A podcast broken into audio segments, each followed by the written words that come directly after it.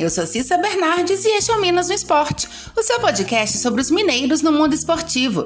Seja futebol, vôlei, basquete ou até campeonato de peteca, eu tô aqui para contar o que acontece com as equipes mineiras no esporte. Hoje é quinta-feira, 3 de junho de 2021. É feriado, mas não pra gente, que teve bola rolando ontem e tem mais bola para rolar hoje. Vamos falar de Copa do Brasil. Ontem à noite, o Atlético enfrentou o Remo no estádio Baianão, em Belém do Pará, pela terceira fase da competição. Com um gol de Johan aos 14 minutos e outro de Nátio Fernandes aos 46, ambos no primeiro tempo, o Galo venceu os paraenses por 2 a 0. Além de garantir uma vantagem para o jogo de volta, o Atlético também quebrou a invencibilidade do Remo, que não perdia há 16 jogos. O próximo confronto entre as equipes que decidirá quem avança na competição acontece na quinta-feira da semana que vem, dia 10, às 19 horas, no Mineirão. Antes disso, o Atlético enfrenta o esporte pelo Brasileirão no domingo, na Ilha do Retiro.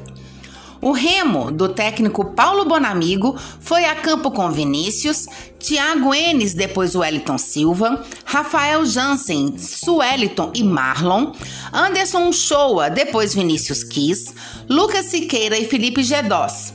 Jefferson, depois Wallace, Lucas Tocantins, depois Edson Carius e Renan Gorner, depois Dioguinho.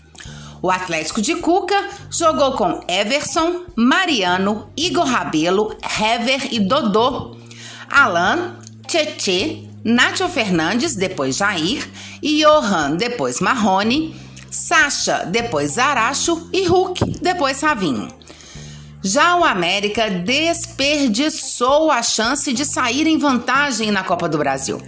Em partida realizada contra o Criciúma no Independência, o jogo não saiu do 0 a 0 e ainda teve pênalti perdido pelo atacante Rodolfo.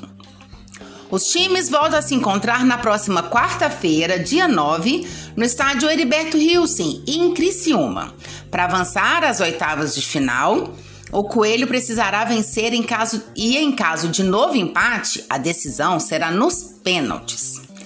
Antes disso, o América entra em campo domingo pelo Brasileirão contra o Corinthians, novamente no Independência.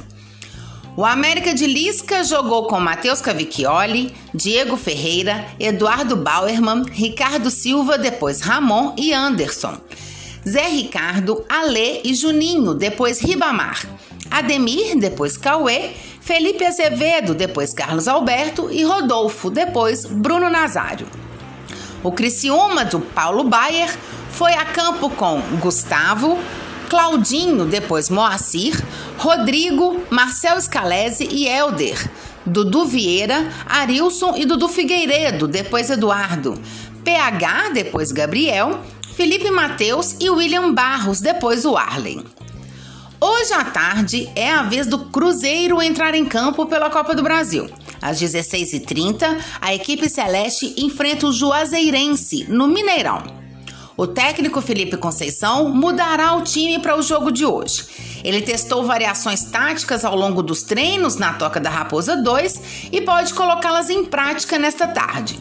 O atacante Guilherme Bissoli, que foi quem marcou o único gol do time contra o Confiança na Série B, é cotado para uma vaga entre os titulares. Já o volante Matheus Neres disputa a posição com Adriano no meio-campo.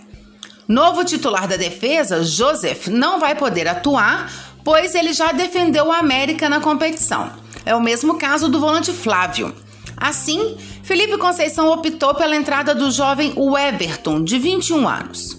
E o lateral direito Clebinho, contratado ao Flamengo, foi relacionado pela primeira vez e fica à disposição do técnico para a partida. Pelo Juazeirense, hoje será a estreia do técnico Carlos Rabelo. Ele foi anunciado no último domingo e já chega aí com a missão de classificar a equipe baiana para a próxima fase da competição. Os prováveis times são: o Cruzeiro de Felipe Conceição deve entrar com Fábio, Cáceres, o Everton, Ramon e Matheus Pereira. Matheus Neres ou Adriano, Matheus Barbosa ou Guilherme Bissoli e Rômulo. Bruno José, Ayrton e Rafael Sobes. Já o Juazeirense, do estreante Carlos Rabelo, deve entrar em campo com Rodrigo Calaça, Guilherme Lucena, Silvio, Wendel e Daniel. Vaguinho, Mineiro, Sapé e Klebson. Na frente, Wesley e Tony Galego. Futebol feminino. Pelo brasileiro, as raposas vacilaram mais uma vez. A equipe celeste perdeu para o Flamengo em casa, de virada, por 2 a 1. Aos seis minutos do segundo tempo, Rebeca Prado marcou para as raposas. Mas 11 minutos depois, Jaiane empatou a partida para o Flamengo e aos 45, no finalzinho da partida, Ana Carla garantiu a vitória rubro-negra. Com mais esse revés, o Cruzeiro segue com seus nove pontos na 11ª colocação. E o próximo compromisso das Raposas pelo Brasileirão A1, na 13ª rodada da competição, será no domingo, às 20 horas, contra o Corinthians, no Parque São Jorge, em São Paulo. Eu volto amanhã para falar do resultado do Cruzeiro hoje na Copa do Brasil e também para passar todas as informações das competições do final de semana. Até lá! E se você quer saber sobre o seu time ou qualquer informação esportiva de Minas, manda mensagem, perguntas, dá um oi. Meu Twitter é arroba Cissa Bernardes e meu e-mail é cissabernardes.gmail.com. Até mais e boas competições para todos!